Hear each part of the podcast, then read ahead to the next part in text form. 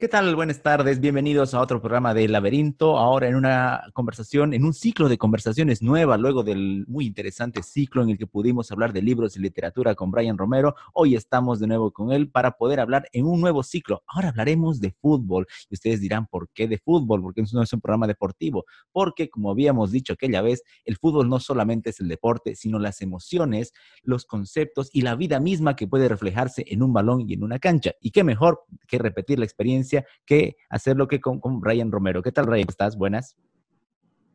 ¿Qué tal, Andrés? Un gusto saludarte nuevamente en el programa. Debo confesar que, como veníamos hablando de literatura y estas cosas, me emocionó bastante que tocáramos el tema del fútbol. Bueno, como te decía, estoy muy emocionado por la charla, por esta charla y por las que vienen. Eh, yo y vos hemos compartido mucho sobre fútbol a lo largo del tiempo, hemos ido al estadio. En mi época de futbolista amateur también hemos compartido mucho, unos cuantos campeonatos en la universidad.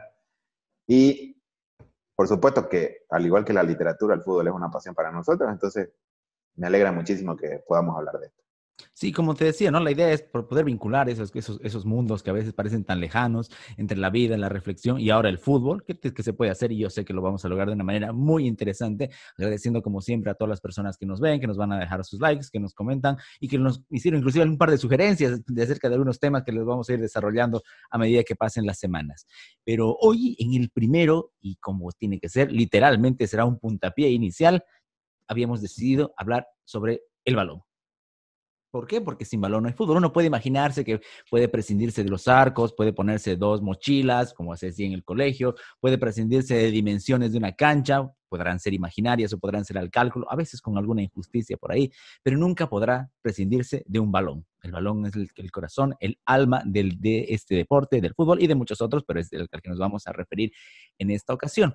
Eh, y digo balón en el sentido general, porque uno puede recordar su infancia en la que el balón no era tal. Podría haber sido una caja, podría haber sido una lata, o podría haber sido hasta una bolita de trapo, como dice la canción de Cabas. Y es que con, lo que pudiese, con lo que se pudiese conseguir, es que se empezaba a jugar. Solo había, hacía falta ese deseo, esa voluntad y ese gusto por patear una pelota y por empezar a conocer el fútbol. Pienso yo, recordando que, bueno, en la infancia, cuando uno, cuando uno va creciendo, siempre hay el regalo del, del, del balón, ¿verdad? Como que es algo muy, muy, muy, muy tradicional, independientemente que uno después no tenga las habilidades o que no le guste, como uno de los primeros regalos que le, que le dan a un niño es un balón. A ver qué hace con el balón. Hasta por un, inclusive hay un, tema de eh, desarrollo psicomotriz y demás que viene por otro lado, ¿no? Pero como que siempre es un regalo y uno se queda acordándose de los balones de la infancia. Unos que obviamente no cumplían, las, no, no se ajustaban a los reglamentos, pero eran para niños tamaños, dimensiones, pesos. No sé si tú recuerdas alguno tal vez que hayas preferido de tu infancia o alguna anécdota con los balones.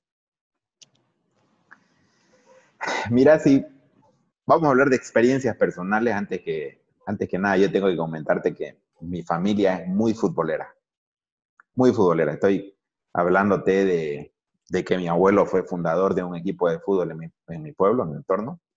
No, no fundador de los o sea, el fundador, sino uno de los primeros, porque fueron bastantes, pero hay un equipo en mi pueblo que se llama Strong Boys. Y es como el, el equipo más antiguo que tiene el pueblo. Por supuesto que ahora hay muchos más, pero ese, ese equipo era, sigue siendo aún porque ahora, ahora mi papá y mis hermanos también lo están llevando adelante con ayuda de otros amigos. Pero mi abuelo comenzó con eso y mi papá desarrolló la mayor cantidad de fútbol del que yo tengo recuerdo en ese equipo. Mi papá jugó en ACF, jugó en varios equipos también. Ahora tenemos un equipo de, fútbol en, ACF de mi pueblo, se llama el Torno Fútbol Club. Tuve la suerte de jugar tercera de ascenso, segunda de ascenso y primera de ascenso en la ACF ahí. Y ahora mis hermanos también, mis hermanos están, como te digo, en, incluso mi hermano, el del medio, Carlos Eduardo está jugando en Copper, jugó el campeonato pasado en Copper, estuvo jugando en Canadá por un año y un poquito en una universidad. Mi hermano el menor también está en esa, parece que también le va a meter de lleno al fútbol. O sea, el fútbol en mi casa siempre, siempre predominó. Entonces, anécdotas desde pequeño tengo, tengo un montón de fotos. Incluso creo que en mi cuenta de Facebook hay varias fotos de cuando mi papá jugaba y salían campeones, y acompañábamos toda la familia. Yo recuerdo claramente que en mi infancia el fin de semana era exclusivamente para fútbol. Tanto como cuando mi padre jugaba y todos teníamos que acompañarlo a la cancha, porque él fue capitán incluso de sus equipos y es muy conocido. El fútbol es una cosa tan extraordinaria que hace que la gente te conozca. Entonces, como esto es un pueblo y había campeonatos entre los pueblos que están acá cerca, es imposible que no los conozcas a los jugadores. Entonces, sigue siendo un motivo todavía eso en, en, pueblo. Y ya cuando mi papá dejó de jugar y comenzamos a jugar nosotros, y no había campeonato, te hablo de fines de semana completos encerrados viendo fútbol argentino, viendo fútbol brasilero, eh, viendo fútbol mexicano. Eh, me acuerdo de las épocas cuando pasaban el fútbol español en Bolivisión, cuando, el cuando estaba Ronaldo en, el, Ronaldo en el Barça. O sea, el fútbol siempre ha estado presente en mi vida. Y ni hablar de las idas al estadio, de, de que mi papá nos hizo hincha de Oriente Petrolero desde muy chicos, hoy somos socios, socios yo y mi esposa, mis hermanos también. No faltamos un solo, vos sabés, al ser socios no faltamos a un solo partido de Oriente Petrolero, incluso vos nos has acompañado y vos sabés que vamos en familia. Sí, justo cuando mi equipo, salió, campeón, justo cuando mi equipo salió campeón. claro, hay que reconocer, hay cosas de las que seguramente vamos a ir hablando más allá porque yo soy hincha confeso de Oriente Petrolero y vos sos hincha confeso de Bolívar que no podíamos hablar un poco más fuerte de eso porque sería penal para, para Bolívar. Pero bueno, o, es otro tema. O Claure compraría el programa, que también sería algo interesante tal vez. Que también sería algo interesante.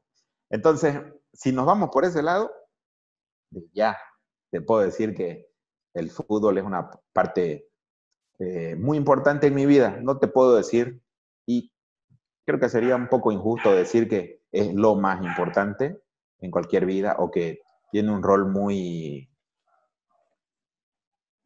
si vos vas a armar prioridades en tu vida, creo que sería un poco injusto decir que el fútbol debe estar entre los primeros, porque sabemos a ciencia cierta que el fútbol es un entretenimiento, es otro mundo de una pasión, pero eh, el que no entiende el fútbol tampoco podría decir que no es nada importante. Está ese célebre, célebre retrueca, ¿no? Es de lo menos importante, lo más importante. Exactamente. Entonces, si nos vamos por ese lado, sí. Ahora, si vos hablas de mis experiencias personales desde el principio con un balón, yo tengo que hablarte de dolor. Porque resulta que en la casa de mi padre afuera hay una, una especie de... Hay un espacio, como un parqueo. Y todos mis vecinos nos juntábamos a jugar pelota ahí, desde niño. Al principio eso era tierra, ¿no? No tenía, no tenía algo sólido. Y cuando vos jugás en eso es obvio que te vas a caer, que te vas a raspar. Además, muchas veces cuando son niños jugás descalzo, que es peor todavía. Entonces, sí, es increíble la cantidad de anécdotas que te puedo contar de las cosas que sucedían en ese pequeño espacio fuera de la casa de mi papá, pero que hasta hoy me siguen uniendo con amigos, porque tengo amigos de otros barrios con los que no compartí colegio, no comparto ninguna otra amistad que no sea porque iban a jugar a ese espacio. Entonces, sin duda que cuando vos pensás en lo que te unía con tus amigos de barrio cuando eras pequeño, es un balón. Así sea el más horrible del mundo que ya no tenga lo blanco, eso. Vos tenés un balón ahí. Imagínatelo café mojado con tierra, desinflado. Sabes el daño que te hace pegarle un balón así descalzo. Pero es eso, es eso que se inserta dentro de tu mente, dentro de tus emociones, lo que hace que sea lo más importante de lo menos importante. Pensaba, eh, me, me, recuerdo, yo tenía, ah, ya tenía, tenía cinco seis años, era sumamente chico, y mi familia solía asistir a, eh, solían ir los fines de semana a un pueblo que hay cerca de Sucre, que es una especie de balneario, y claro, yo no sabía jugar, y ya desde ahí me ponían, a lo único que ponen al que no sabe jugar, y ahí fue donde aprendí a jugar al arco. Y jugaban con personas del pueblo, que no eran precisamente muy consideradas a la hora de blanquear o patear al chiquito que estaba al arco. Y es por eso que me acordé del dolor cuando lo mencionabas, el dolor yo lo vi, lo vi físico en ese caso. Pero fueron los primeros contactos con, con, ese balón. En mi caso también, ya en la ciudad había una cancha media cuadra de mi casa, una cancha de futsal, obviamente con las diferencias, pero ahí también un tema, el balón de futsal en esos tiempos no era el de ahora, no sé si te acordarás esos balones súper duros, pesados, comisos, verdosos que había, de esos todavía había en mi casa ese tiempo y, también eran, sinónimo de dolor. Sabes que para hablar un poco del, del, tema este del dolor, eh, sabes que yo siempre que veía a la gente, no sé si te acuerdas un poco de, del Mundial de Italia en el 34, el segundo Mundial que se llevó a cabo. Resulta que hay hartas anécdotas con el balón, sobre el balón, con los balones y con su estructura y todo lo demás. Pero lo que a mí me llama la atención es que en el Mundial del 34 se puso de moda jugar con boina. O sea, mm. los jugadores se ponían boina. No solo los arqueros, sino todos se ponían, sí. No, todos se ponían boina. Y yo, ¿sabes que Siempre me pregunté por qué se ponen boina, ¿no? Bueno, porque ya de hecho, eh, todas las cosas que van evolucionando en sus principios te parecen ridículas. Pero es un trabajo llegar hasta la actualidad. Pero resulta que se ponían boinas porque se hacían daño. O sea, literalmente se hacían heridas en la cabeza.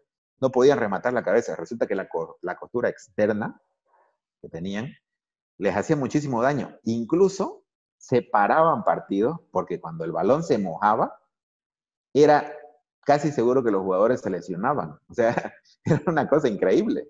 Porque para que te des cuenta, porque al principio ya para hablar un poco de, la historia y cómo viene esto, utilizaban las vejigas de los animales, especialmente las de los cerdos. Las rellenaban con algún material dependiendo del país, ¿no? Podían ser raíces y demás.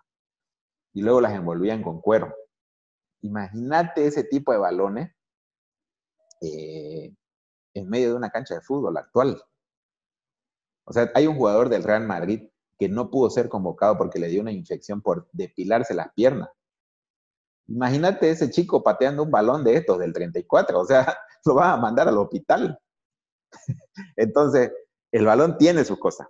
Por ejemplo, en el primer mundial, mira de lo que estamos hablando, ¿no? Cuando salió campeón. A ver, se estilaba que cada equipo de fútbol lleve su propio balón. Ah, casi para esa final. Casi como algún barrio. Exacto, así como, como en un barrio. Entonces, como ambos equipos llevaron su balón y como habían ciertas sospechas de que los balones tengan algo, se jugaba un tiempo con el balón de Argentina y un tiempo con el balón de Uruguay. Entonces, date cuenta de lo que estamos hablando. El balón tiene sus evoluciones, tiene sus características. Puedes sentarte a tomar un café o te puedes tomar una cerveza y puedes contar un montón de anécdotas sobre el balón. Sí, pero e, e, ese, tipo de mañas todavía sigue en otros deportes. ¿Te acuerdas hace un poco, hace un par de años el tema del deflag de Tom Brady con los Patriotas en el fútbol americano? Hubo un escándalo porque habían los balones y todavía. Exacto. Ahora, es interesante. porque. sí, sí. No, porque te decía que hay, puedes hacer, incluso el que es metódico. Yo no es que yo sea metódico con esto, ¿no? Pero hay ciertas cosas que a mí me llaman la atención. Por ejemplo, el famoso gol que, hizo Maradona con la mano en el Mundial. Es el, no solamente que pasó eso, sino que además fue el primer balón sintético que se utilizó. y Maradona tiene... El Azteca, tiene ¿verdad? exacto, el Azteca que se utilizó en, en esa... exactamente, en México 86. Y vos date cuenta que Maradona está rodeado de, de esta polémica. yo y vos estamos de acuerdo en que Maradona como persona no lo vamos a mencionar. Pero como futbolista, es un ícono. Podés hablar de él de muchas cosas de fútbol, tiene un montón de anécdotas. Pero Maradona tuvo una polémica con el primer balón eh, sintético de la historia. Hizo un gol con la mano con eso. Le hizo el otro gol a los ingleses, más eh, elegido creo que el mejor gol de todos los mundiales. Pero también tiene otra anécdota, y es que él le tocó ser técnico de la selección argentina en Sudáfrica 2010, cuando se jugó con el que hasta hoy es llamado el peor balón del mundo. el, el, Yabulani. exactamente. incluso, si vos buscás entre, entre los videos que hay por ahí regados de Maradona, eh, si no me equivoco, es Titi Fernández el que le hace una entrevista en, una conferencia de prensa y le, le habla sobre la Yabulani. Él con sus ínfulas dice que Beckenbauer, y los demás deberían preocuparse, en vez de estar fijándose en Maradona y sus cosas, deberían preocuparse en hacer un, un buen balón de fútbol para los mundiales. Y de la Yabulani me imagino que vamos a seguir hablando porque podemos incluso tener un capítulo especial de la Yabulani. es una cosa impresionante. criticada sobre todo por los arqueros. Cuando hablemos de los arqueros, seguramente volveremos a la, a Yabulani. Ahora, e, es interesante porque, a ver, si bien los balones se renuevan cada año y, ahora están impregnadas desde, desde que Adidas, bueno, en, el caso de los mundiales, desde que Adidas toma, toma y auspicia y se permite poner hasta su logo y demás, eh, y si bien hay balones en cada campeonato eh, y auspiciadores, el tema de los balones específicos, como hablabas de los mundiales, es típico porque ha ido renovando no solamente cada mundial, sino hasta los estilos. El tema de la, de la del 70, por ejemplo, eh, es, es, el, el, modelo del Telestar con las manchitas negras y blancas, con los polígonos negros y blancos, es el modelo hasta ahora por excelencia. La base se sigue tomando para muchos balones, no para todos, pero sí para muchos. Y gráficamente es el balón que nosotros tenemos ahora en la memoria. Sobre todo en nuestra generación y un poco atrás, creo, ese es el modelo que nos ha quedado. Porque vemos el otro, que decías el de cuero, como algo lejano, muy, muy, muy atrás en el tiempo. Y los nuevos balones como que todavía no los asimilamos bien. El tema del Telestar, con ese diseñito, que es el mismo que veíamos en Supercampeones, el que pateaba durante largos minutos Oliver Atom y que le salvó la vida, es un balón que para mí, particularmente yo le tengo mucho, mucho aprecio visualmente, el Telestar. Porque hay que recordar que fue además nombrado así porque fue el primer mundial eh, el que fue televisado. A colores. Exactamente. Entonces, como que hay cierto precio por algunos modelos. Exactamente. Pasa que justamente cuando estabas hablando de esto, me refiero, quería referirme a que en ese tiempo no existía la televisión por cable, no existía la televisión digital y todo lo demás. El balón se llama así porque comenzaron a, transmitir partidos de fútbol a colores, la televisión nueva, etc. Pero, aunque la televisión siempre ha sido un medio de comunicación masiva, no era lo que es hoy.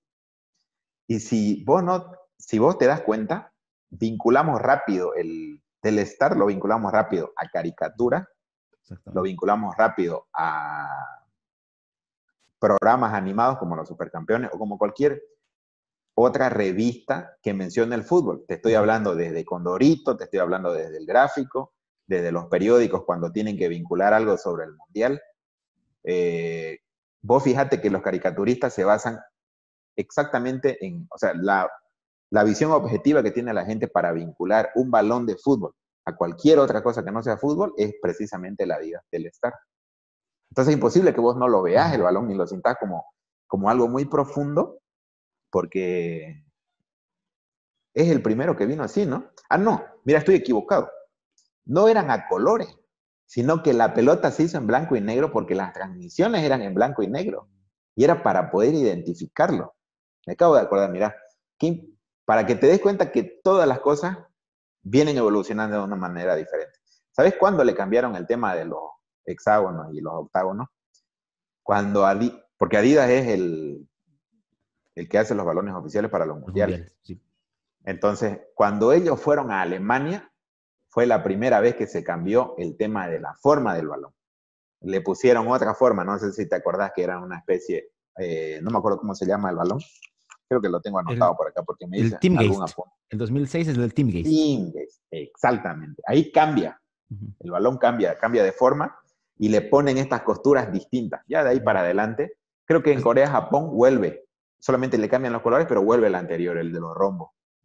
Pero el, en Alemania, precisamente, se cambió la forma de la costura del balón. Ahora, también es, genial como estos balones eh, representan, ah, bueno, nosotros no coleccionamos, particularmente no, no alcanzamos a coleccionar, pero como que eh, van marcándonos, primero lo que dices, eh, el tema de, la evolución temporal, pero les quedan también asociados a quienes vimos hacer magia con esos balones. Hace rato mencionabas a Maradona y el caso del, balón del, Azteca. Ahora pensamos eh, en cómo, por ejemplo, estos nuevos balones más livianos, más aerodinámicos, se asocian más a otro tipo de jugadas memorables, ¿no? El tema de remates de larga distancia, combas que antes parecían imposibles, remates que antes no es que no hubiera, pero era diferente. Si tú ves, por ejemplo, los goles de los primeros mundiales, y, hasta unos 3, 40 años atrás, eran casi todos al ras del piso. Difícil era, el gol que pudiese patearse desde más de 30, 40 metros y, era otra manera en que se desarrollaba el fútbol. Las paradas de pecho, además de los despejes, los cabezazos, eran otra connotación que dependía del balón. Claro, mira, pasa que también en el 78, Adidas, no sé si te acordás del famoso balón tango, que luego hay un tango España y hay un tango. Claro, 78 y 82. Que es precisamente como vos decís en el 78 y en el 82. Pero resulta que realmente el tipo de balón tango recién se dejó de usar posterior al Mundial del 98. Es decir, el balón tango, te estoy hablando de su forma, de su peso, de su contextura, la forma en la que viaja por el aire, la forma en la que le pega, nunca cambió. Estuvo 20 años presente. Bueno, incluso si querés, puedes decir 23, porque recién en el siguiente mundial, eh, el del 2002, se cambió el tipo de balón. Pero el tango vino marcando totalmente una trayectoria. Y si vamos a hablar pues de golazo, tenemos que hablar de la Yabulani, viejo, porque ese balón, no sé si te acordás, pero muchos capitanes decían que se hizo para que las selecciones más débiles puedan durar la mayor cantidad de tiempo posible en los mundiales. Maradona decía que era imposible hacer cambios de punta con la Yabulani, porque así pasaba los 74 kilómetros por hora y no se sabía exactamente qué iba a pasar. Entonces, decía, me acuerdo claro, ¿no? Maradona decía que la pelota es para los dos equipos, pero el pie del jugador no está en los dos equipos. Entonces, no, ¿de qué te sirve tener un jugador muy técnico que te puede hacer un cambio de punta larguísimo si el, balón se va a descontrolar. Lo que vos decís. Él decía, va a ser imposible ver que un jugador pare de pecho una pelota, una yabulani, si va a hacer un cambio de, un cambio de frente, un cambio de punto. ¿Por qué? Porque el balón era impresionante. Y resulta que los balones pesan lo mismo, viejo. La, no me acuerdo si es la Federación Inglesa de Fútbol, la, sí, la Federación Inglesa de Fútbol es la que le pone la circunferencia, el peso y el tipo de presión que debe llevar. Lo que sí me acuerdo es, claro, me acuerdo por la Yabulani, porque yo también estaba enloqueciendo en ese Mundial de Sudáfrica, es que tiene, puede ser 0.6 o 1.6 eh, atmósferas. Entonces, brother, con esa pelota no íbamos a terminar de conciliar nunca un sueño con esa pelota, ¿no? Porque podían pasar muchas cosas. De hecho, yo recuerdo muchos goles extraordinarios que se hicieron con ese balón. Mira el gol que le hace Forlán a Holanda. Sí, sí. Increíble la comba que toma. El gol que le hacen también al arquero de los Estados Unidos, no sé si lo viste. Se queda parado casi como, como que no puede creer lo que le está pasando con la pelota. O el mismo gol que le hace Montari a Uruguay. Un gol que vos, mm, a ver, no vamos a decir el, gol que le hace igual a Holanda, Uruguay, que le hace el lateral izquierdo. En la semifinal también es igual. El que le hace a Muslera. Van Broncos a, Muslera igual. Van Broncos, exactamente, claro. O el que le hace. Eh, Snyder hace un gol parecido. No me acuerdo de la selección en la que le hace, pero, pero Snyder hace un gol así. Es que ese balón era una cosa impresionante. Mira, vámonos un poco más corto para que no nos seamos tan internacionales. Yo vi poca gente en, en mi vida, hablando de partidos que he podido ver de cerca, poca gente que le pegue tan bien como Platini y Sánchez.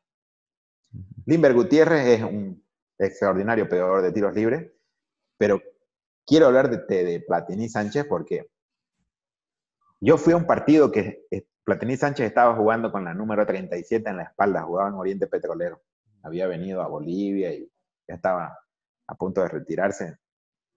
Yo como te digo, yo nunca falto al estadio, fui a ver un partido. Estaba jugando Oriente con Wilstermann y el Mono Galarza, Mono Galarza hijo, estaba arquero en, en. Resulta que hacen una falta.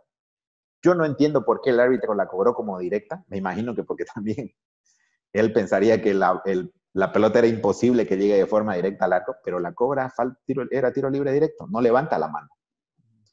Entonces Elvin Sánchez acomoda el balón y un jugador de Wilstermann se para en la barrera, uno. El balón estaba de la media cancha unos 10 metros más adelante. No estoy muy seguro de la distancia, pero te estoy hablando de que estaba un poco más adelante. Entonces el mono Galarza le dice a Arvin Sánchez, este, el mono Galarza le dice a su compañero que, que, se vaya a marcar, como diciendo, este tipo no me va a hacer un tiro libre, no me va a hacer un gol de tiro libre de esa distancia. Ervin Sánchez no toma mucha distancia, brother. No sé si lo has visto, pero su, la pegada no la tiene en la distancia que toma ni en la velocidad que alcanza en el recorrido hasta llegar al balón. Pero le pega de ahí directo, ¡pum! Y gol. Y Mono Galarza no, no podía creer lo que le estaba pasando. Y te aseguro que en el estadio nadie podía creer lo que, lo que le estaba pasando, porque me acuerdo que incluso Erwin Sánchez era, si bien es cierto, gritaba los goles, pero él es un tipo como que cauto hasta para eso, ¿no? Pero qué golazo, viejo, de verdad que para mí fue impresionante. A otro que le vi pegarle bien al balón y que tampoco está jugando es a Valdivieso. Yo me acuerdo que él estaba jugando para Bolívar en un partido que vino a jugar acá al Tawichi. Le hacen una falta, no estaba muy lejos, ¿no? Estaba un poco afuera del, del área, pero estaba casi en el medio. ¿Sabes que Valdivieso acomoda la pelota rápido? La barrera ya estaba casi puesta, obviamente estaba mal puesta, pero Valdivieso la acomoda. Le pega con la derecha, sabes que el arquero la saca con la punta de los dedos. Pero como la barrera se adelantó, el árbitro le pide que, la, que repita el, el tiro libre. ¿Sabes que Valdivieso acomoda la pelota y le pega con la izquierda, viejo? Está en el travesaño y sale. Nunca me voy a olvidar de ese partido de Valdivieso porque parece que Oriente perdió 2-1, no me acuerdo bien el, resultado. Pero lo que me llamó la atención es la forma en la que Valdivieso le pegaba al balón. Tal vez no habrá hecho tantos goles de tiros libres, pero sin duda de que tenía una calidad, tenía. Claro, hay un gol que se recuerda siempre que le hizo a Brasil en una larga distancia en las eliminatorias uno que, cae detrás del arquero, seguramente lo vamos a encontrar más adelante. Porque ese es otro, otro tema también, eh, y que no podemos dejar escapar hablando del balón. ¿Cómo va el balón en la altura? Y, no vamos a entrar a hablar de la altura hoy, pero sí de que cambia, cambia. Eso está clarísimo, ¿no? Esos intentos y esos goles que se, que se hacen, ya sea de los equipos que juegan allá o de las selecciones cuando se juegan allá, es inevitable. Por condiciones lógicas los, los, que hizo Tufiño, los, los, que pasa en general allá, allá en, La Paz, ¿no? Es una cosa extraña, sí. Si se puede pegarle de fuera, hay que pegarle de fuera en La Paz, no importa. Y eso, por si acaso, no solamente es en el fútbol, pasa también en el voleibol. A mí me tocó un par de veces ver jugar en Oruro y también hay una, hay una especie de diferencia. Bueno, entonces no estamos hablando del el problema, no es con el balón, ¿no? No, el problema también es con el balón, pero también es problema, el problema de, la altura, la manera en la que se desarrolla. Pensaba también, mira cómo, cómo es este tema de, de los, de, la, de, lo icónico. Hay también cosas que tienen que ver con la, eh, ¿cómo lo digo? Con, esta especie de mm, recuerdos negativos del balón. No, no, por, no, no por lo que sea el deporte, sino por, lo, por cómo uno tiene esas ideas. Eh, ese, ¿cómo, ¿cómo, te lo digo?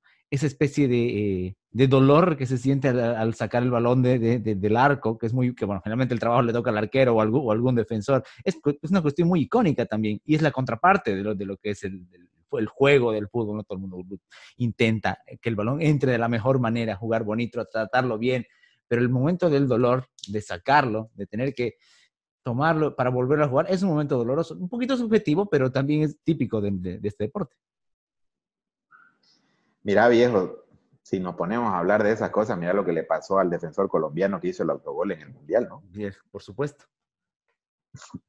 Eso, por supuesto, es un tema un poco más serio, va mucho más allá del dolor solamente futbolístico. Me parece que la pasión del fútbol, el tema... Pasa que el fútbol a ciertos niveles ya pues comienza a ser un negocio, ¿no? Hay gente que salva su vida y la vida de su familia, estoy hablando de la forma económica, eh, a través del fútbol. O sea, vos buscas ser futbolista porque te apasiona, pero además porque podés cambiar tu vida para siempre siendo futbolista profesional. ni siquiera te estoy hablando de que seas un futbolista de la talla de Messi o de la talla de, Cristiano Ronaldo. Vos sabés que Eduardo Sacheri, bueno, es imposible para mí no retomar el tema de la literatura porque lo ves ahí, ¿no? Pero Eduardo Sacheri tiene una novela que se llama Papeles en el Viento, que se trata de lo que viven muchísimos jugadores argentinos con el tema de que irse, aunque sea a un equipo de primera división de fútbol europeo de un país como Ucrania o algún país que no tiene campeones o equipos campeones a nivel mundial, sino equipos que solamente son de primera. 500 mil euros, un millón de euros, un millón y medio de euros, te cambian la vida para siempre. Especialmente para una persona que viene de ser tan humilde, ¿no? y los malabares que se hacen de por medio con el tema de los representantes, el dinero de los pases, cómo los dejan. Vos sabés que el fútbol argentino es otro tema, muy aparte. El tema de sus divisiones menores, la cantidad de divisiones que tiene, etc. Entonces, este tema del balón, en cuanto al sentido duro, al sentido triste, sacarlo de adentro del arco, las vinculaciones que tiene con lo demás, con, lo del, con, con el resto del mundo, es un tema larguísimo, brother. Podemos, podemos comenzar y vamos a divagar y vamos a voltear mucho en eso. Pero si hablamos... Perdón. Pero si vamos a hablar estrictamente de lo que representa, por ejemplo, sacar el balón de adentro, mira, brother, uno se acuerda de las pérdidas que ha tenido su equipo, de, el equipo del cual uno es hincha, o si tal vez alguna vez te ha tocado alguna alguna experiencia personal jugando fútbol. Yo sé que, como vos decís, ninguno de los dos ha sido profesionales. Yo he jugado fútbol amateur, pero también he tenido mis momentos tristes. Eh, por ejemplo, yo cuando dejé de jugar fútbol ya, ya había una nueva generación de jugadores. No te voy a decir que dejé el fútbol porque me pasó algo, pero ya habían nuevos chicos llegando y todo lo demás. La rodilla, la rodilla. la rodilla, la rodilla. Imagínate, ¿no? Entonces, cuando ya vos ves que ya llega el momento en el que ya vas a tener que ir cambiando y que a partir de ese momento ya no vas a hacer este, fútbol por competencia, sino por diversión, hace un clic en tu cabeza. Eh, yo me acuerdo incluso que cuando mi papá dejó de jugar fútbol, también fue no solamente algo que cambió su vida para él, sino cambió para toda mi familia, porque como te decía, los fines de semana eran para, para acompañar a mi papá a la cancha. Entonces, el balón, sacarlo de adentro, eh, dejar de jugarlo, dejar de hacerlo a cierto nivel, eh, terminar una carrera, tiene sus cosas tristes.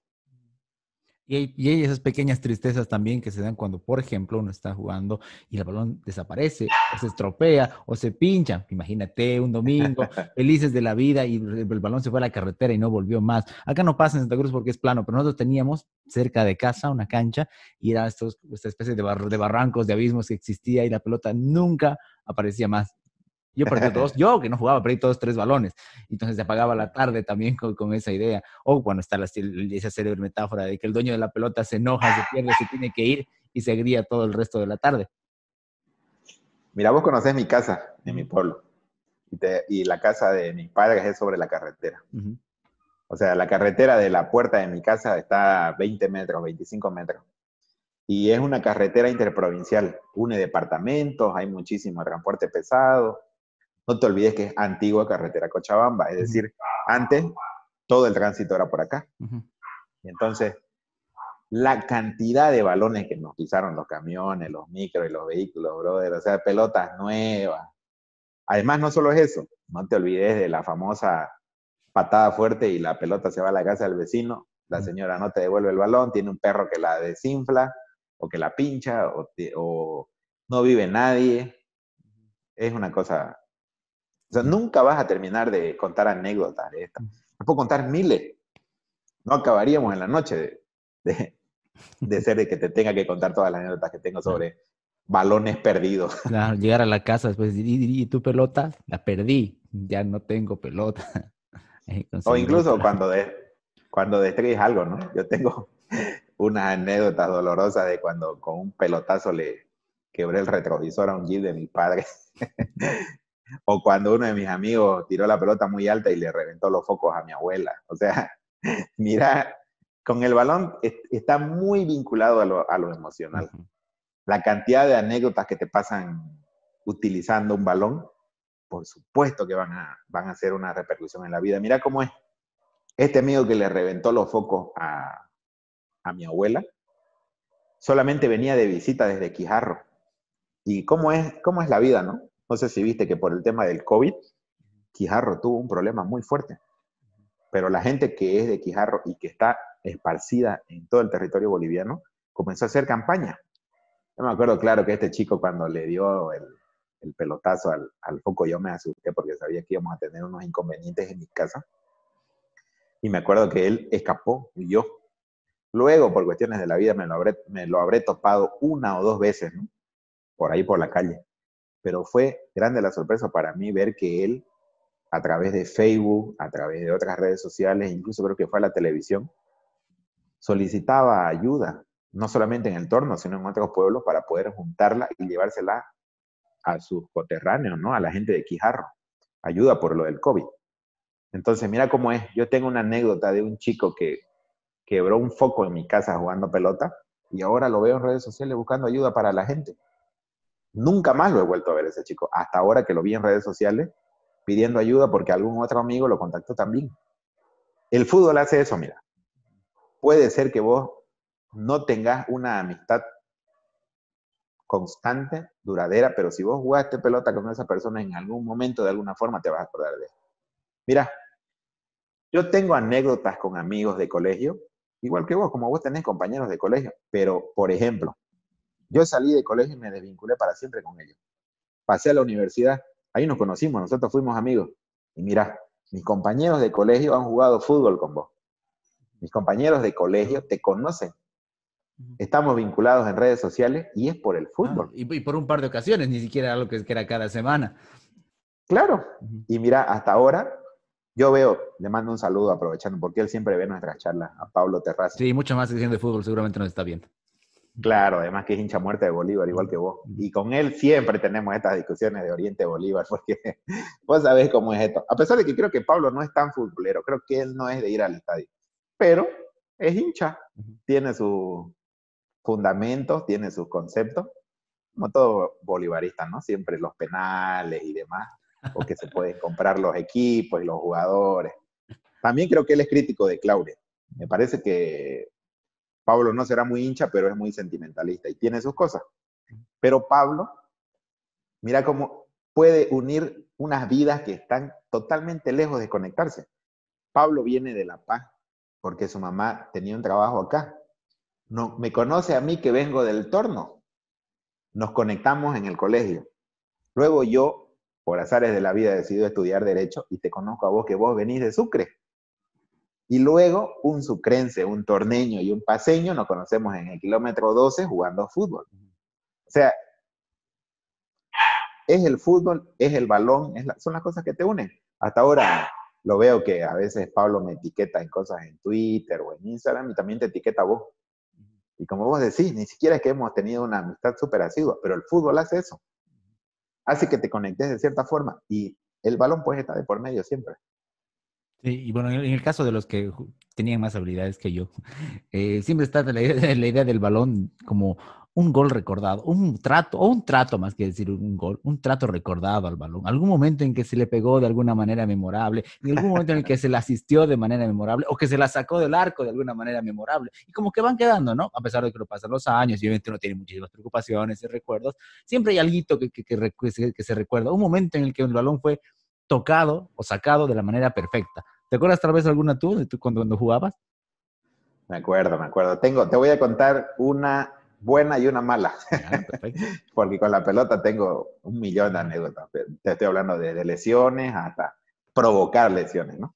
Pero me acuerdo que cuando yo recién comencé a jugar, mi primer partido, bueno, tres anécdotas te voy a contar. La primera es de mi primer partido de fútbol con personas mayores. Yo tenía 14 años. Mi papá ya, él estaba nervioso con que nosotros juguemos fútbol. Yo nunca he sido un superdotado, no tengo una excelente técnica, no tengo una excelente pegada, no tengo un excelente dominio. Ah, pero ¿cómo pegaba, no? Ah, pero ¿cómo pegabas? Pero yo era como, como que el rústico, ¿me entendés? Siempre ahí a barrerse, a estar bien físicamente para empujar al otro, quitar y tocar y etcétera. Pero en ese primer partido hice seis goles. Se le ocurre a mi papá ponerme de nueve, ¿no? porque él era el técnico del equipo, claro. ¿cómo no va a jugar el hijo del técnico? Entonces me ponen ahí, como mi papá no sabía exactamente qué posición ponerme, parece que iban, íbamos ganando 3-0, ya no había ningún peligro de que el equipo pierda. Saca el 9 y me pone a mí. ¿Por qué? Si me pelo un gol no pasa nada. Pero si me pone en una posición un poco más delicada y yo pierdo el balón, puede ser que nos empaten. Así que me pone de 9 y termino haciendo esa cantidad de goles. Ridícula.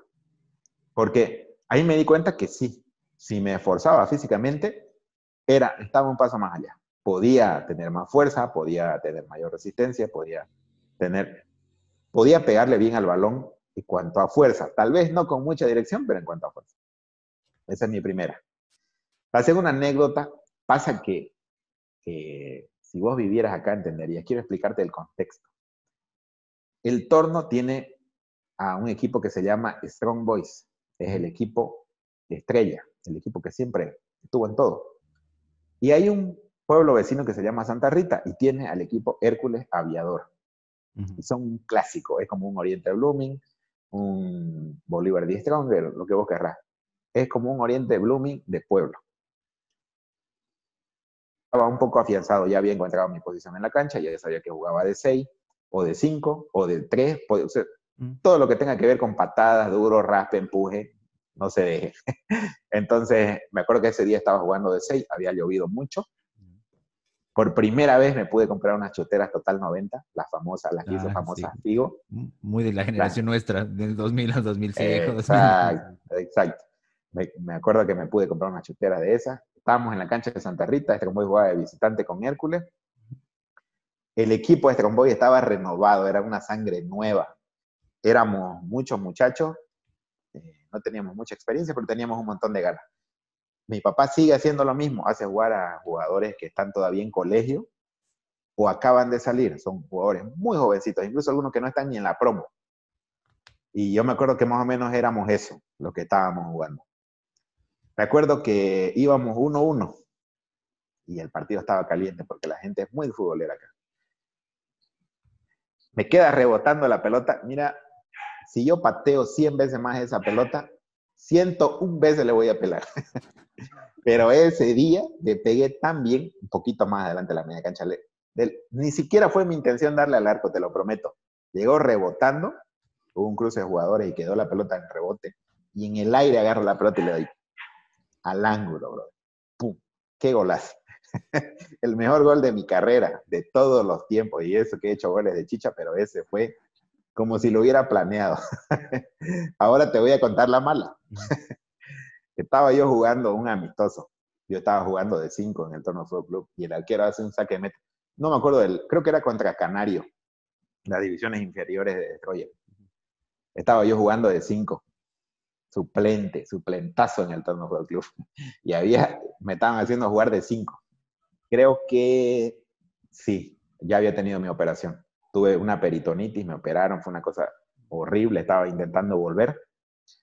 Y me parece que mi primero o segundo partido de práctica, totalmente fuera de tiempo, fuera de cálculo, no podía medir el salto, no podía medir la fuerza.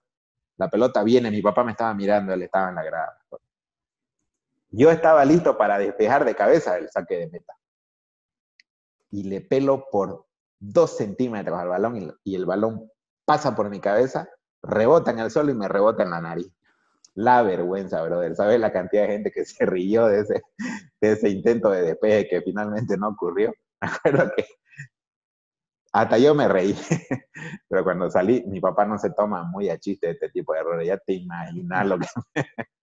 Pero esas son, mis, esas son las puntualidades que, que te puedo contar sobre el balón. Tengo muchísimas más, como te digo, si nos sentamos a contar anécdotas no terminamos nunca. Yo me voy a quedar igual con un par. Mira, me he hecho, recuerdo de, lo que mencionabas hace rato, el tema cómo el balón une. Yo, bueno, yo, como saben, estoy en Sucre y les mando un saludo enorme a todos mis compañeros de colegio con los que jugamos más que todo futsal, más que más que fútbol. Pero ya después, cuando ya vivía acá en Santa Cruz e iba de vacaciones allá, sí nos encontrábamos mucho para jugar fútbol los sábados. Y hubo unas vacaciones que me quedé bastantes semanas por allá.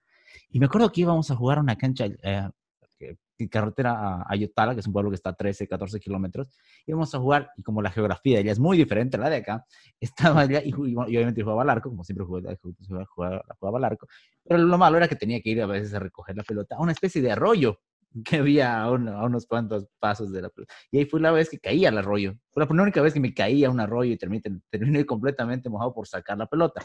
Ese rato no importó, no volvimos a jugar y demás, y el dolor desapareció después. Pero lo interesante es que a esos, a esos amigos, a los que, como les digo, eran mis compañeros, desarrollé un vínculo mayor, quizás jugando un fines de semana con ellos durante años de colegio. Hoy conocimos otras personas más y, pudimos mm, hasta, hasta el día de hoy charlar y como dices, más que durante muchos años. Y más allá inclusive de, que de que hayan sido de, otros, de otros colegios y demás, eh, se produjo una, una amistad de ese estilo. Y la otra tiene que ver cuando era más niño. La única vez en la vida que me mordió un perro fue, fue por ir a rescatar mi pelota de fútbol. Una sola vez en la vida me mordió un perro por rescatar un balón. Y no fue, no fue un balón vecino. En Sucre hay uno que se llama La Normal, que es el equivalente de la escuela Enrique Finón de acá. Pero ya es gigante, tiene canchas enormes y, y muchas y múltiples. Y el balón se fue, y era el mío, y por eso fui porque si no, no hubiese ido. fui, a buscarlo, era un balón blanco que tenía blanco entero. Y cuando y resultó que el balón se había metido a la, a la zona donde esa época vivían los cuidadores. Claro, yo inocente, rondando los 10, 9 años, fui hasta ahí y me hice morder. No, no, fue instantáneo. Recogí la pelota y sentí el ladrido del perro. Entonces salí corriendo más o menos como tu perro, pero en grande, como que está ladrando. Y no, pues no alcancé y me mordió, y me mordió toda la parte del, muslo, por la parte de atrás. Espantoso, fue escándalo. Pero fue la única vez que me mordió fue por recoger el balón de fútbol, así que no lo recuerdo siempre. Claro, mira, yo igual fui mordido por un perro, por, por una perra, por, por un balón de fútbol. Una tontería y media. Estaba haciendo unas técnicas, la pelota rebota, golpea, no vi, ¿no? golpea la pelota, ni siquiera fuerte, así, un toque leve en la pierna de un perrito recién nacido. El perrito hace, ¡oh! y la madre se levanta, mira, a correr. No alcancé a saltar una, una barda que había y me agarró justo en el aire. Y ni siquiera estaba jugando, o sea, fue un error por hacer una técnica, imagínate. Así que seguramente vamos a tener algún programa de anécdotas voy a ir preparando algunas, voy a ir puliendo algunas. Eso que decías, para, para, que no se nos quede colgado, es interesante también porque el balón te permite a ti tener contacto con el fútbol, inclusive solo. La idea de la técnica, del dominio, del jugar solo, del pasar los minutos siendo niño o grande, es también interesante. Sin eso no, no nos entenderíamos, ¿no? Aprender a controlar, aprender a patear desde niños, está también bien metido, bien relacionado a la, a la infancia, insisto, dependientemente de que uno juegue o no después, está muy metido. Mira, yo tengo dos cosas bien marcadas respecto a las personas que juegan solas. No es nada personal, no es nada trascendente, pero son dos cosas que las tengo bien metidas acá. La primera es que cuando vos vas al estadio, te das cuenta que hay niños jugando abajo. No sé si los has visto. Sí, por supuesto. Siempre hay algún niño. Y resulta que vos ves a un niño jugando solo durante unos 5, 10 minutos. Parece que es como que, como el, como la miel a las abejas. Es muy raro que vos veas a un niño jugando solo. Puede estar 5 o 10 minutos solo, pero inmediatamente va a tener compañía, aunque no se conozcan. Un niño que va con su papá al estadio, ve a otro niño jugando fútbol abajo y le dice, papá, quiero ir, y baja y va. Eso no va a poder pasar ahí. Aunque no se conozcan, yo te lo aseguro. Pero cuando, vos sabés, tengo abono en general. Pero yo no sé qué pasó durante un tiempo no iban niños al estadio, o por lo menos no a los partidos importantes, porque yo como yo voy desde algún partido de menor cantidad de asistencias hasta un clásico, no, nunca dejo de ir. Pero, y nos sentamos casi siempre en los mismos lugares, entonces la gente, y toda la gente se sienta en, en ciertos lugares ya. Ahora General va a tener butacas, pero hasta la última vez que fuimos no había. Y nosotros nos sentamos como por sectores. Sabemos dónde nos sentamos nosotros el otro grupo de amigos sabemos dónde se sienta. No nos conocemos, pero ya sabemos dónde estamos sentados. Y resulta que de un grupo que había más abajo había un niño que iba solo con la pelota. Sabes que nunca me olvido, ¿no? Lo he visto como unos cuatro o cinco partidos solo. Todo el partido, él su pelota contra la pared. Él su pelota contra la pared. Y eso pasa tranquilamente, no solo en el estadio, pasa cuando sos eh, un hermano que tiene diferencia con el hermano menor muy larga y no puedes jugar pelota con él, cuando te mudas y no tenés amigos con quienes jugar, cuando no sos muy sociable y lo único que te gusta es eh, la pelota, y, sucede. Ahora, hay otro caso, que es mi hermano. Yo no sé qué cantidad de gente entrena con la, solo con el balón, como lo hace él. No necesita la mejor cancha, no necesita el mejor patio, no necesita los mejores zapatos, la mejor pelota. Pero yo siempre me acuerdo de mi hermano entrenando en lugares increíbles, como su cuarto, un campito en el patio, haciendo rebote, dominio del balón con la, rebotando la pelota en la pared. Cosas así. Por ejemplo, hace un tiempo nosotros asistíamos a un gimnasio de CrossFit. Todo CrossFit no tiene nada de espacio para hacer otra cosa que no sea CrossFit. Pero había un espacio pequeñito, como un pasillo para pasar. Y mi hermano me dice, ¿será que me dejan entrenar ahí? Le dijo, no va a haber espacio, o sea, solamente es un pasillo. No, si solamente necesito hacer dominio. Y iba a entrenar solo con su pelota en ese pequeñísimo espacio. Y ni siquiera era pues un primer piso o una planta baja. Era la terraza del edificio. ¿Te das cuenta de la cómo te, cómo te tiene que gustar eh, el balón, cómo te tiene que gustar el fútbol para que vos estés solo en medio de un montón de gente que está haciendo snatch, clean and jerk, levantando la mayor cantidad de peso que puede, el otro parado de mano y él con su pelota en el medio. O sea, el balón realmente te puede hacer hacer cosas extraordinarias, como por ejemplo salir un rato de tu mente, estar, no sé si a solas pensando, de repente vas a estar muy distraído y eso es al final lo que te gusta. Entonces el balón tiene muchas cosas que, que pueden involucrar en tu vida.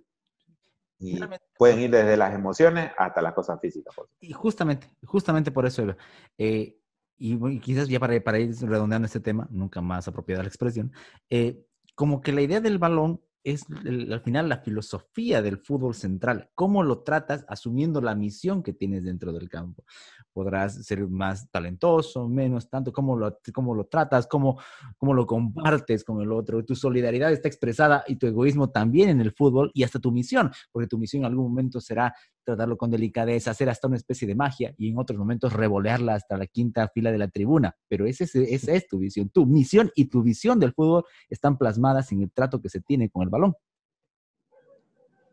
Claro, exactamente. Mira, yo como te digo, eh, yo me di cuenta que yo era muy limitado con el balón. Eh, si bien es cierto, yo, yo fui muy, yo la tuve muy clara desde el principio. Si yo estaba mal físicamente, yo no iba a poder jugar fútbol nunca. Pero a mí me gustaba mucho el fútbol. Entonces tenía que hacer un esfuerzo. Y yo nunca me he caracterizado por ser una persona muy atlética. o sea, siempre me ha gustado mucho el buen comer, tomarme una cervecita por ahí, salir con mis amigos. O sea, nunca he sido una persona que de por sí naturalmente pueda jugar al fútbol. Entonces, para mí jugar fútbol era un, no solamente era un esfuerzo, sino era una cosa extra fuera del esfuerzo físico, sino cuidarme en la alimentación, cuidarme en todo lo demás. Entonces yo la, siempre la tuve clara. Y cuando me di cuenta de que yo realmente iba a poder jugar al fútbol solamente si hacía el maltrato al balón. Cuando comencé a ver que los jugadores, los distintos, antes de recibir el balón, ya saben qué van a hacer. Yo no podía, brother. Te lo prometo. Yo máximo podía pensar en un, un pase. Para, a mí la pelota me quemaba en los pies. Por eso digo que yo era del maltrato eh, con, con el balón.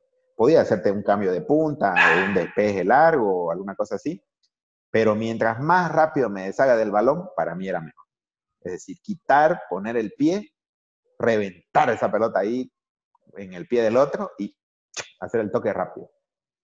Entonces, no sé si es que dicen, por ejemplo, que los arqueros son buenos técnicos de fútbol. No sé, puede ser.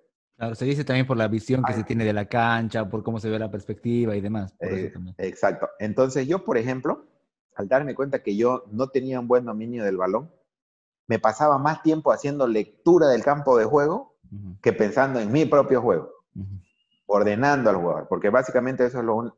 Hay algunas cosas que son increíbles, por ejemplo, estaba viendo, no me acuerdo quién opinaba el otro día, que Busquets es el, el jugador más inteligente del mundo, que ya sabe todo lo que va a pasar antes de que la pelota llegue a sus pies. Y yo creo que para mí la gente que se daba cuenta de que yo tenía otras capacidades que no sea el dominio del balón, fue la que me hizo jugar fútbol. Como un técnico que se da cuenta de que vos podés ordenar a tu equipo con la boca, un técnico que se da cuenta de que vos no vas a dar por perdido el balón, aunque estés desgarrado en la pierna, o un técnico que se da cuenta de que si vos tenés que derribar a alguien para que no sea gol y cortar una jugada, lo vas a hacer. Porque el trato al balón no solamente pasa por cuando está en tus pies, sino además cuando no lo tenés presente. Entonces yo, hablarte de alguna experiencia mágica, hacer un super toque, hacer un super tiro libre, hacer un drible con el balón, pasar al uno, enganchar al otro, no. No te puedo hablar de eso. Pero te puedo hablar de darle al balón lo más fuerte que se pueda para despejarla, barrerte y sacar el balón en la última jugada, gritarle a un compañero para que esté atento cuando el balón va hacia él, intentar ordenar. Y esas cosas al final te hacen apreciar tanto al fútbol como tanto como vos lo, como lo que vos haces como lo que hace el otro. Porque yo, ¿cuánto no hubiera deseado tener una súper pegada de zurda y poner la pelota en el ángulo? Pero vos sí sabés reconocer a quién lo puede hacer. Sabés que para mí, uno de los casos, esto me voy a salir un poco del tema, pero quiero, quiero tocarlo. Sabés que a mí el Pony Araúz me parecía un jugador fantástico, brother. Es un chico que yo no sé, no lo conozco, no, no es mi amigo. Tengo amigos que son amigos de él. Ahora yo sé que estaba de técnico en universidad, en el último, de la Universidad de Gabriel René Moreno, en la CF. Estaba de técnico. Pero yo me acuerdo, claro, de un gol que le hizo cuando él jugaba a Wilstermann, un gol que le hizo a Oriente. Oriente estaba como ha estado en los últimos años, mal. Hacen un córner, queda una pelota rebotando y el baile pega de afuera. Sabes que yo siempre vi que el Pony Araúz era un jugador diferente, que tiene técnica, que tiene toque, que tiene esa picardía, que tiene. Yo lo veía y decía, este chico va a jugar en un. Yo quería que juegue en Oriente, te soy sincero, porque al, que, al jugador que vos lo ves que te gusta, por supuesto que quieres que juegue en tu equipo, pues, ¿no? Entonces, y yo no sé por qué nunca terminó de brillar. Él vino a jugar varios campeonatos a mi pueblo. Yo lo vi. Vos sabés reconocer cuando vos estás practicando este tipo de deporte y vos sos la parte dura, sabés reconocer a un tipo que sabe hacer un buen manejo. y como decías alguna vez, más allá de lo que es la televisión, ¿no? Porque se, ve completo. Exactamente, exactamente. Alguna vez en la charla que teníamos en el tema de, de la literatura y el fútbol, te había comentado de que ¿Por qué me gusta ir al estadio? Por el, por el mismo hecho de que yo jugaba fútbol, por ver las cosas que no pasan con el balón. Estamos hablando del trato, y el trato no solamente está cuando vos tenés el balón en tus pies. A eso era lo que, a lo que me quería referir. Sí, me estabas comentando de Araúz, terminando esa parte. Perdón, se me fue. Entonces, ¿sabes que cuando él, cuando yo me enteré que él pasó a ser técnico, fue ya tengo unos encontrones en mi mente sobre el tema de que los años me están llegando, brother. de que ya no estamos tan jóvenes. Hace, estamos cumpliendo 10 años de que somos abogados. ¿Te diste cuenta? Sí, claro, claro. Claro, yo defendí mi tesis justo estos días, 23, 23 de julio de 2010, exactamente. Viernes, Día de la Amistad. ponele, entonces. Eh, yo, no, yo no di el examen de grado en el mismo año que vos, pero te hablo de que dejamos la universidad y de que yo ya venía trabajando en el Palacio de Justicia un tiempo antes. O sea, la edad me está entrando. Cuando yo lo vi que el Pony Araúz dejó de jugar para pasar a ser técnico, fue una nostalgia, brother. Mm. O sea, me hubiera gustado, igual lo mismo que pasó con el Bomba Gutiérrez cuando quería ser titular en Blooming sin entrenar o estando gordo, porque tiene buena pegada. Entonces... O cuando sus hijos empiezan a aparecer, los hijos de tus jugadores favoritos ya empiezan a jugar y ya no son ellos. Claro, Exactamente, date cuenta. Hoy estaba viendo un, parece que me apareció en Facebook. Estaba viendo el día en que Ronaldo le hace, hace un partidazo jugando para el Real Madrid, le hace un caño a Simeone y después hace un enganche y le hace el gol. Y dejo de ver el video en Facebook, prendo la tele y el hijo del Cholo Simeone hablando, dando una entrevista, súper barbón, grande, lleno de músculos. Digo, ya fue viejo, ya está. Estamos entrando en la edad. Bueno, pero siempre habrá tiempo entonces para conversar. Yo creo que ha sido una experiencia muy interesante darle el puntapié inicial a este ciclo, hablando de, obviamente, del balón, pero todo lo que engloba el fútbol a nivel subjetivo. Así que nos veremos ya para el siguiente encuentro para hablar de otra cosa relacionada al fútbol. Querido Brian, como siempre, un gusto. Bien, Andrés, te agradezco mucho que hayas pensado en mí para hablar de este tema. Eh, bueno, de estos temas que seguramente vamos a seguir hablando me parece excelente que tus amigos te, recomienden los temas porque el fútbol da para tanto, viejo. Realmente podemos hacer sin charlas de esta, ¿no? No sé hasta qué punto van a ser productivas, pero las aprovecharemos, me imagino, cuando vayan viniendo. Muchas gracias, Andrés. Gracias por tu tiempo, gracias por la oportunidad. Siempre te digo que es muy apreciado de mi parte esta charla con vos. Es una retroalimentación bastante productiva. Sí, y gracias también a todas las personas que nos han visto, que nos han dejado sus likes, que comparten, que siguen y que cada vez son más por fortuna en la página del laberinto. Un saludo grande. Nos veremos en un siguiente video. Gracias.